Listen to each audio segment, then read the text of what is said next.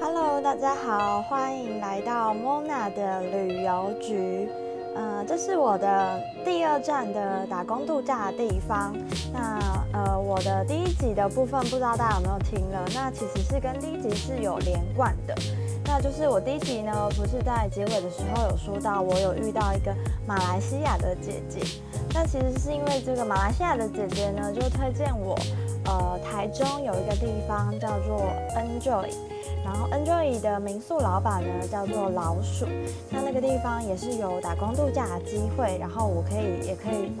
呃，上网去搜寻，然后去进行申请。那就是透过这些线索呢，我就是自己上网就搜寻了 Enjoy 台中这个地方。那呃，我那时候是二零一四年的暑假去的。那其实我那时候还找了一位我的高中的好朋友一起去呃台中做打工度假。那我们也是呃就是坐着核心客运，然后两个人就这样子买了。呃，车票，然后就到台中进行了两个礼拜的打工换宿。那我先来介绍一下 NJOY 这个地方好了。呃，虽然现在 Enjoy 已经不在了，因为后来老板呢，其实就搬到自己的老家高雄去做。呃，其实他也是做民宿的事业。那也呃，我后续会再介绍他有做一些就是流程规划等等的部分。嗯那台中 Enjoy 啊，其实是位在那个大道，嗯，就是中港路，以前是叫中港路，现在好像改名了，就是在那个搜狗百货，就是呃草马秋红谷那一带附近的一个巷弄里面的独栋的青旅民宿。那这个地方呢，主要是接外国客人为主的。那它其实，在 Booking 啊，或者是呃，各个那种平台都有做呃上架，所以其实国外外国客人还蛮容易就可以查到这个地方。那其实都是接的客人都是以外国客人为主。那一楼的部分呢，其实老板我觉得他是想要经营的很像台湾的一般的家庭的那个感觉，所以一楼的话呢，其实是呃有一个客厅，然后还有像是厨房。然后还有冰箱跟那个后面可以洗衣机自己洗衣服等等的。然后他就是我们呃介绍给客人的时候，也会跟客人说，就是可以把这个地方当成是自己的家，所以想要什么都可以自由的做取用。那到二楼的部分呢，那边是主要是做背包客的那个床位的，就是卖那种一个床位大概五百块那种，就是上下铺的，呃。背包客的床位，那又分成男生跟女生，就是是分开的。那还会有共用卫浴的部分。那其实我们那两个礼拜都是住在呃女生的呃房间，就是床位的部分，然后。呃，女生的床位旁边，哎，就是每个床位旁边其实也都有那个保险箱，哎，是保险箱，就是类似置物柜啦。然后还有那个 IKEA 的那个小台灯，就是让你可以很舒适的在自己的床位，就是看书啊，然后还有把自己比较宝贵的东西就是锁起来，所以其实也蛮有自己的隐私的。那三楼的部分呢，主要就是双人房跟那个混合床位。那混合床位呢，主要就是给一些呃情侣啊，像外国客人有一些是情侣，然后他们想要省钱，想要住那种就是背包客床位，然后就是可以选择混合的房型，就是男女生一起的，然后是也是有上下铺的部分。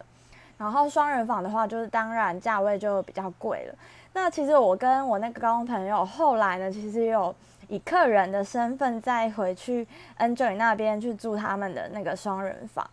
那那个双人房其实真的超美的，就是很那个 IKEA 风的房型。那里面还有一些小盆栽，然后它的呃墙壁是漆那种就是类似呃湖水绿的那个颜色，就是整个风格是非常舒服的。那房间还会就是有一些。呃，老板出去玩啊，所拍摄的一些旅游的风景的明信片去做布置，所以整个房间是非常温馨。然后还有一个小台灯跟沙发，可以让呃情侣啊或者是朋友，就是在这边度过一个很舒适的一晚。那呃，顶楼的部分就是四楼，就是有老板的房间跟一个大通铺。那那个大通铺呢，主要是做那种就是木质地板，然后还有就是呃，嗯，那个是怎么讲？嗯，通铺就是有那个棉被跟枕头，然后就是没有床垫，但那应该最多也可以住到四四个人吧。然后就是比较简单、比较日式的这个房型。嗯，那其实我去到那边做打工换宿前啊，我听那个马来西亚的姐姐跟我分享说，老板人很好，然后那边有很多就是来自世界各地的外国的客人跟小帮手，所以我那时候对老板的那个想象就是，嗯，他应该是很有钱吧，不然怎么可以就是在台中开一个独栋的民宿，然后或者是说觉得。嗯，老板的那个他的英文能力一定很好，就是才可以这样子透过国际的那个平台，然后去接外国客人，然后还可以跟外国客人就是聊天啊、接客等等的之类的。那我真的到了 Enjoy 之后啊，我发现呃完全呃跟我想象的不一样，就是老板呢其实感觉看起来跟我们差不多年纪，也不是差不多年纪，他那时候应该有三十几吧。然后他就是像一个邻家大男孩一样，就是有时候还会呛门，就是蛮屁孩的。而且跟我说他英文超烂，就是他可能英文那时候能力还比我们差，就是那时候很多基本的就是介绍的部分他都不会讲，然后就是跟我想象完全不同。然后他也跟我说他那时候其实是有贷款，然后去做这件事情。那很特别的是，老板他。是体育大学毕业的，然后他很喜欢骑脚踏车，就是他会呃骑着脚踏车去那种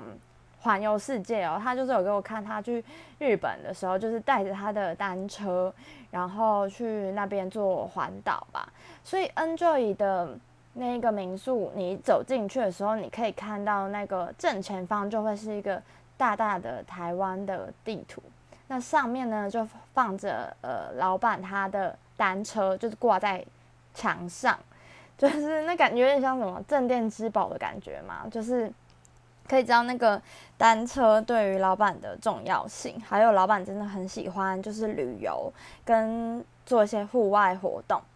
嗯，那现在目前呢，Enjoy 其实就变成老板回到自己的老家，就是高雄去做经营，叫做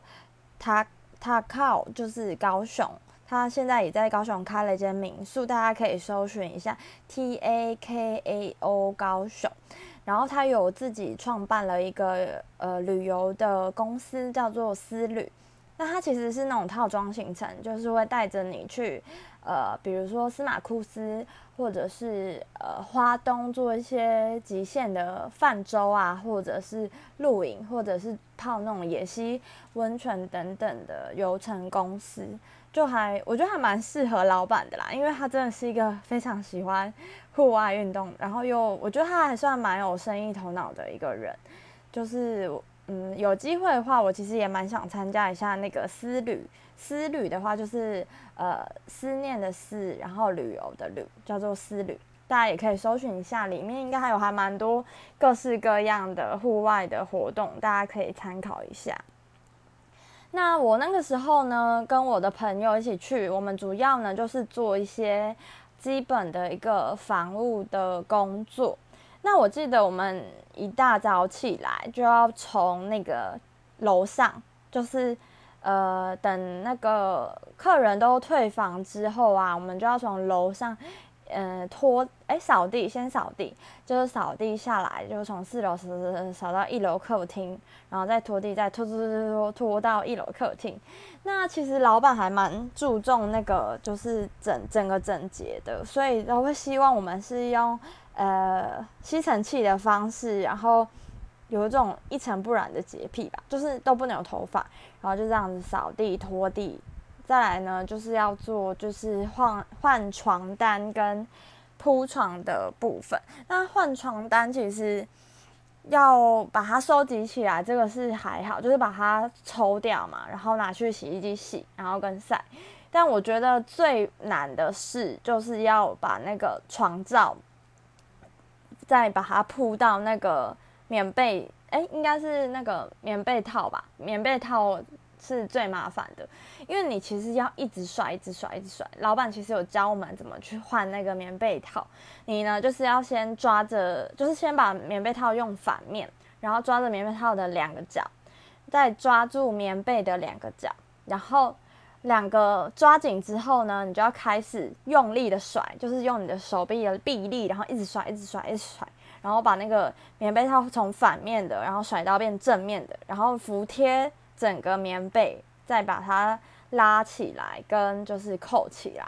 所以其实我觉得那几天的那个劳力啊，跟体力其实也还蛮累的，因为你真的是一直在走，就是包含扫地嘛，然后跟你的手臂就要一直甩甩甩，然后甩到我觉得应该都快要长出肌肉了吧，然后。呃，就我觉得还蛮有趣的，还有他还有教我们就是怎么样扫厕所，就是包含我也学到蛮多清洁的小配包的，就是其实呢，你呃浴室的话，就是你拖完刷完之后，其实地板都蛮湿的，然后他那时候就有教我们用拖把，就是干的拖把，再把那个浴室就是拖干，然后整个这样水汽就会比较少。嗯，还有说就是镜子的部分啊，就是要用那个刮刀，他有买那种刮刀，就是可以把水汽整个就是很服帖的把水刮完，所以就还蛮，我觉得只就是真的学到蛮多 paper 的清洁部分。那我们还有说，就是它有个电脑的一个云端吧，云端的系统，就是你还要帮那个外国人，就是旅客去做 check in。那我记得印象蛮深刻的，就是我一开始真的英文也是蛮破的，然后我就尽量就是克服自己的语言障碍，然后有时候外国人听不懂时候，我就是还要就是用稍微比的，就是跟他们说啊这个钥匙啊，呃早上起来退房的时候要放哪里，就直接是用比手画脚的方式来跟他们做沟通。那我觉得他们人也是都蛮好的，就是其实听不懂，他们还是。就嗯，会一直跟我说，嗯，Your English is good 之类，然后我都会很害羞说，嗯，没有，No No No，it's poor 之类，就蛮有趣的。那，嗯，我刚刚有提到嘛，其实 Enjoy 这个民宿是想要给外国客人一个营造像家人跟家的氛围，所以其实老板他还蛮鼓励我们说，可以就是透过这个机会。然后去陪外国客人出去玩啊，然后有点像是地陪的感觉吧，就是让他们可以呃跟着我们一起去探索台湾的美景，或者是去逛夜市等等的。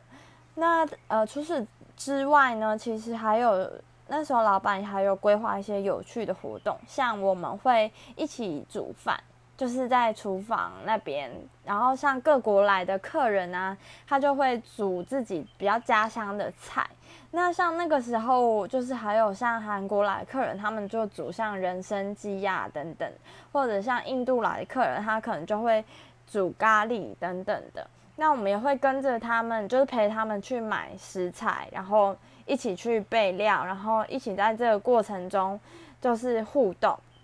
然后还有办像是，我记得那时候好像说每周几会有一个像是去野餐或者是喝酒的那种活动，就是每天会有不同的主题，然后我们就可以跟着就是跟着客人，然后去玩一些有趣的事情。那我印象很深刻的是那个时候我们还有跟一个韩国女生去鹿港玩，然后是坐那种市区的小巴士一起去鹿港。然后那时候，我觉得跟着外国人去，虽然那个鹿港我之前去过了，可是我觉得跟着外国人出去玩的时候，你可以用他们的眼光或者视野去再了解这个地方，或者是你才会更知道说，哦，原来这些东西在外国人眼中其实是很特别的。那其实我们可能没有注意到，像是鹿港那时候，我记得有那个什么。饼吧，就是那种传统，我们一般小时候就是拜拜还是过年都会吃到那种传统的饼。然后我是觉得还好，可是那时候那个韩国的姐姐来的时候，她就说哦，就是 delicious 之类，就说哦哇，好好吃这个。那我不知道她是不是场面话，但是我们就觉得哦，所以原来我们真的要很感恩这样子，对。那嗯，我们其实不是一直都陪着客人，就是我们还是有一些像这两周，我们还是有一些排假的时间，我们好像还有排两天的休假吧。所以我那时候其实跟我的高中朋友还有去了像嗯溪头或者是高美湿地跟。呃，骑单车，我刚刚有提到嘛，像老板很喜欢骑单车，所以其实店内也有一些单车是可以自己借用，然后骑骑出去玩的。那也当然，台中有很多著名的夜市，像逢甲夜市啊、一中夜市等等的。嗯，那我之后会再做一集，就是来分享说我这个旅途当中所遇到的一些比较有趣的各国的客人的故事。那这个就留到下一集再跟大家说。那呃，我印象很深刻是，就是那时候除了我们两个之外，还有另外两个是香港来的小帮手。那我印象最深刻的是，其中有一个女生叫做 Wendy。那呃，我那时候刚去的时候，就是她主要是她来帮我们介绍整个 Enjoy 的环境，然后还有说要怎么呃带客人认识等等的介绍的部分。那 Wendy 的话，她虽然香港人，可是他那时候普通话讲的超好。我那时候还以为他是台湾人，还是就是把还误会他是不是老板的女朋友之类的。结果后来发现不是，但是他其实。我认识他的时候，他其实已经来 Enjoy 第二次了，因为他真的太喜欢 Enjoy 这个地方，然后跟老板就是老鼠也是处的很好，所以他就是来台湾的时候又回来这边。然后我印象很深刻的是，他那个时候超喜欢飞轮海，就是他是真的是迷妹等级，他就说他自己收藏了超多飞轮海的专辑跟相关的周边，所以他也算是就是。喜欢飞轮海，然后也喜欢台湾，所以就是超常来这边的。那我那时候其实第一次听到普通话这个名词，因为我只知道台语、国语嘛。然后我第一次听哈，普通话是什么？然后他就说，哦，普通话就是我们那边香港讲的，就是台湾的话的意思。因为他们那边其实都讲香港话，就是这这个部分。那我就是这也连接到我最近啊，其实。因为疫情的关系，那我其实，在公视佳期这个平台看了一部就是皇都电机的舞台剧。那呃，因为这个舞台剧其实就有讲到香港跟台湾的一些方言的议题。那嗯，我我这边可以稍微分享一下，但我不会剧透啊，因为我觉得很推，就是大家真的可以去看一下。现在好像那个假期的公司假期的那个连接还可以看到十一月底吧，就是大家有兴趣的话可以上去看一下。那其实皇都电机它是在讲，呃，香港跟台湾就是。呃，两个不同的老戏院的故事，那我觉得还蛮特别，因为它其实是也是两个就是剧团的合作，它是嘉义的软剧场跟香港的空间剧场两个单位所一起合办的一个呃剧，然后它的规模其实我觉得蛮浩大，因为它其实整个舞台剧的时间是有两个小时，满满的两个小时，然后中间是没有休息的。那它的这个皇都电机歌舞剧其实有一个主旨呢，就是说丢失了语言，就是丢失了文化和身份，所以它其实也在探讨说，如果我们都忘记了自己的方言，或者是不愿意说自己嗯呃原始的那个嗯语言的话，其实就会渐渐的去忘记自己的身份认同以及文化认同的部分。嗯，那其实这个部分皇呃皇都电机，我其实那个时候还不知道，那其实是两个剧呃戏院的名字，然后我就上网 Google 了一下电机戏院，然后才发现哇，其实它是在麻豆的一个老戏院。然后皇都戏院其实也也是香港现在以前哦以前啦以前有名的老戏院，但其实目前这两个戏院好像都荒废，就没有再营业了。那我哥也跟我说，其实呃，电机戏院我以前可能去麻豆的时候都有路过，但我其实完全没有印象。但我觉得它的那个外观是真的蛮特别的，它就是上面就是有三个圈圈，大大的圈圈。所以这个歌舞剧的是呃演出也是背景，也是用那三个电机戏院的三个圈圈来当背景，就是让大家一看就知道哦，这个其实就是在讲电机馆，就是电机戏院这个地方。那它其实是用平行时空的两个轴，然后再演出，呃，当时呃台湾跟香港同时发生的一些呃故事，但我其实不太确定他们的那个背景，我猜应该是在呃民国约三四十年左右吧的故事，因为它其实就是在讲说，呃，禁止说方言。就是逼大家一定要讲国语，就是国语的嗯这个运动的推行，那也会进一些像是说什么师生恋的这种台语片，就是说可能有违反一些道德标准的这种片，就是还有一些禁播的部分，然后也有一些像是胶卷式播放的东西，就是跟我们现在所看的电影的呃形态跟样貌是一个完全不一样的方式，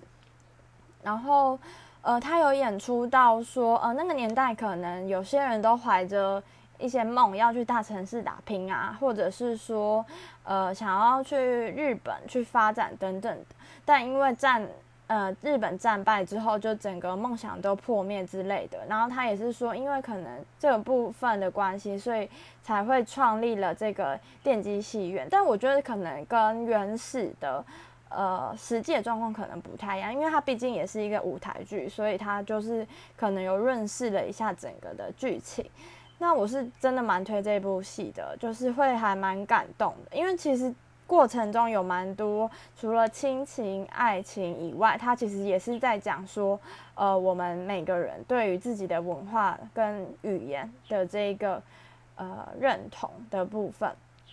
然后，嗯，这部戏好像是在去年二零二零年首呃首映的，而且那个软剧团的团长其实他说呢，希望可以在呃南台湾，然后上演不输国际的经典的作品，然后让世界的首演呢就是在新营发生。新营其实就是北台南的一个文化中心，新营文化中心。所以他这个首演其实是在新影文化中心做首演，而不是在那种高雄或是台北这种大城市做首映。然后他其实因为这一部呃剧最后其实有带到呃导演的一些访问，然后他有说到在这个制作过程中其实有蛮多困难的，因为疫情的关系，然后他有一些。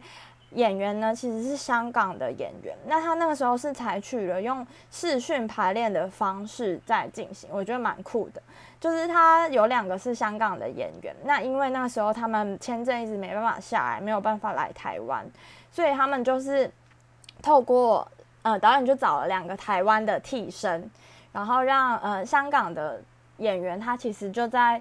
视讯的那一端，然后跟着替身的演员去做同步的。演唱或者是说台词，可是真正在那个剧场实际做演练跟走动的，其实是那两个替身，然后是那个是香港的视讯的那两个演员在讲话，但是动作就是台湾的替身做。我觉得这个方式真的是还蛮特别的啊！不好意思，我刚好像打到麦克风了。嗯，对。然后他有提到说呢，其实他嗯，其实每个县市政府好像都有那个。演出每年都有演出的预算经费，但他有提到说，像是一些不是呃比较大城市或者是呃资源比较多的城市，他们其实经营的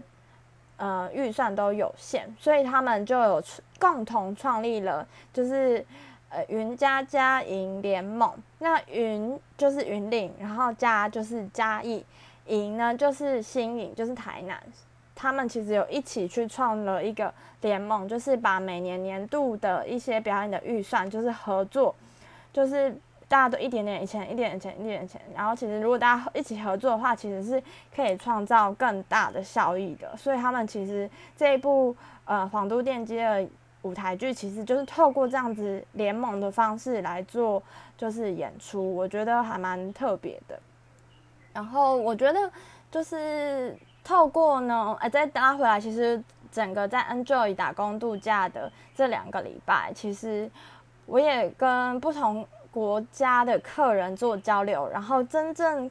可以觉得说，身为台湾人，其实真的蛮幸福的。因为其实像香港或者是大陆的一些客人，都会跟我们分享说，嗯，他们可能在那边有一些禁忌，或者是有一些书不能。不能买。我记得那时候还有遇到中国客人，他们来台湾就是特地来买，就是某些在那边买不到的书之类的。就是我真的觉得，身为像台湾人，其实真的还蛮幸福的。就是我们可能自己身处在这个文化或者环境中没有感觉，